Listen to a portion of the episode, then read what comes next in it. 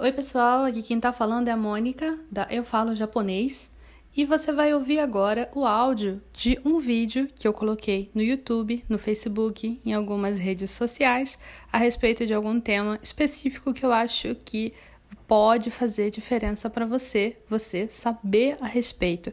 Eu espero que você goste. Vamos lá! Oi, pessoal! Hoje eu quero falar a respeito de livros. Eu sempre recebo mensagens, pedidos de vocês para me falar, é, para eu falar para vocês a respeito dos melhores livros para estudar japonês. E quando vocês pedem isso para mim, eu sei que vocês estão querendo saber um livro que vocês possam pegar o livro e vocês possam estudar com o livro sozinhos, o livro que tenha explicação, direitinho, que vocês possam simplesmente pegar, fazer os exercícios, estudar, sem ter ninguém explicando as coisas para vocês.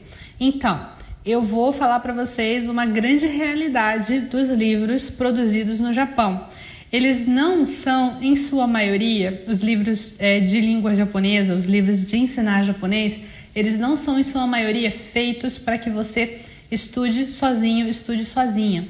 Em sua maioria, esses livros eles são feitos para que você utilize com um professor ou com uma professora e eles não são nem produzidos pensando no aluno que vai comprar. Eles são, em muitos casos, produzidos pensando nas escolas de língua japonesa que vão adotar esse livro é, para ensinar japonês com o auxílio dos professores. Então, eu acabo recebendo às vezes umas mensagens assim: Mônica, qual o melhor livro de gramática? A questão é que não costuma ter livro de gramática em si. É, principalmente nós temos um material muito escasso em português. É, eu acredito que nós temos muito mais vídeos de YouTube explicando e explicando muitos, explicando muito bem ah, os pontos gramaticais do que livros em português. Porém, hoje, nesse vídeo aqui, eu quero apresentar dois livros que estão em português, pelo menos um deles está, um deles precisa estar, e é, vão poder ajudar você a estudar completamente sozinho, completamente sozinha. Esses livros são o livro principal do Minano Nihongo e o livro de notas gramaticais em português do Minano Nihongo. E são exatamente esses livros aqui. Esse livro aqui, que é o vermelhinho, ele é o livro de japonês, o principal do Minano Nihongo, volume número 1. Esse livro, ele tem toda a gramática que você precisa em exemplos, não tem as explicações desse livro. Por quê? Porque esse livro ele foi feito para um professor usar com você. Então, ele não tem explicação nenhuma. Ele tem umas frases de exemplo e ele tem muitos exercícios muito bons, muito bons. Então, em matéria de exercício, esse aqui é nota 10. Mas o que acontece? Você pode comprar esse aqui, esse azulzinho, que é o livro que tem todas as explicações desse aqui. Mas por que, que não tem junto, Mônica? Porque esse livro aqui ele foi feito para ser o livro do aluno, para o aluno usar com o professor. E esse livro aqui ele é o livro do professor. Ele tem explicações para o professor dar para o aluno. Ele tem é, alguns detalhes que a, o autor, os autores do livro fizeram é, questão de colocar falando assim: ah, é melhor você explicar para o seu aluno que essa estrutura é parecida com essa. Tem sugestões para o professor explicar. Porém, nós, alunos de japonês, que queremos muito aprender japonês, nós usamos todos os recursos que nós temos. Então, eu acredito que você, que é uma pessoa inteligente, pode pegar esse livro aqui e estudar. Você pode estudar sozinho, pode estudar sozinha usando isso aqui como base da explicação e fazendo os exercícios que aparecem aqui nesse livro, o Minano Nihongo normal. É, ele é chamado de Honsatsu, Honsatsu, número 1, um, e o Notas Gramaticais, número 1. Um. Eles dois são japonês básico.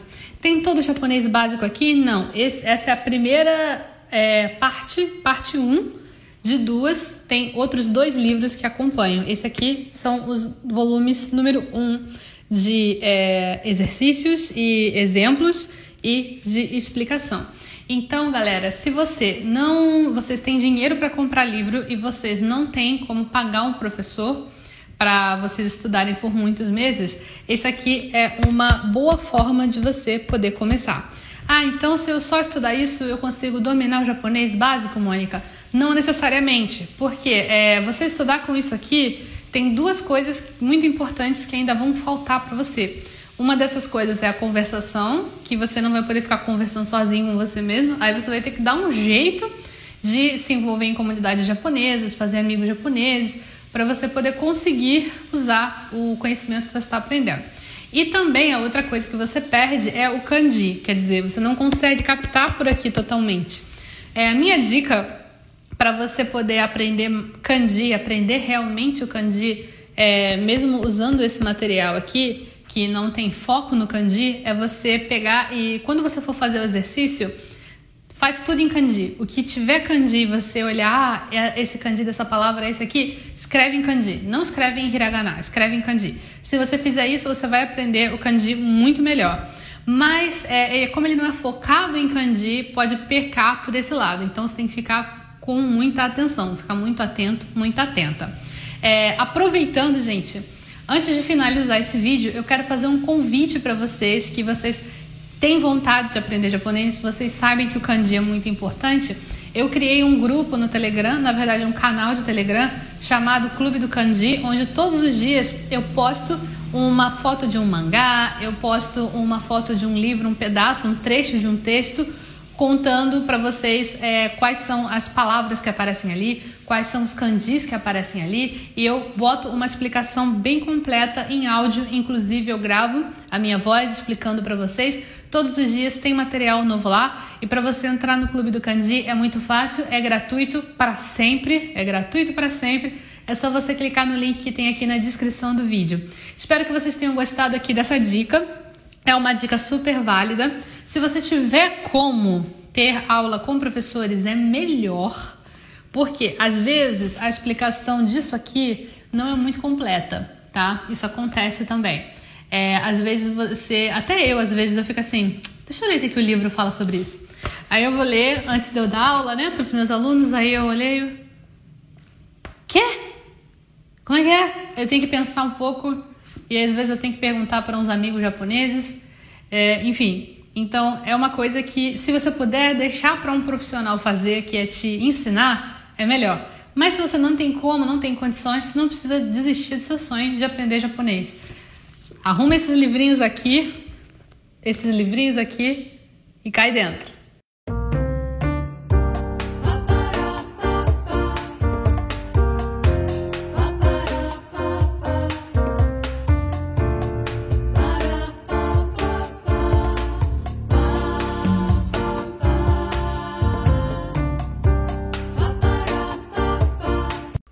Eu espero que você tenha gostado de ouvir esse áudio.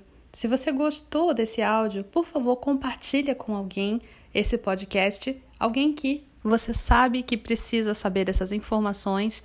E se você tiver um tempinho, avalie aqui o podcast e faz um comentário. Eu vou adorar saber o que você achou. Tchau, tchau!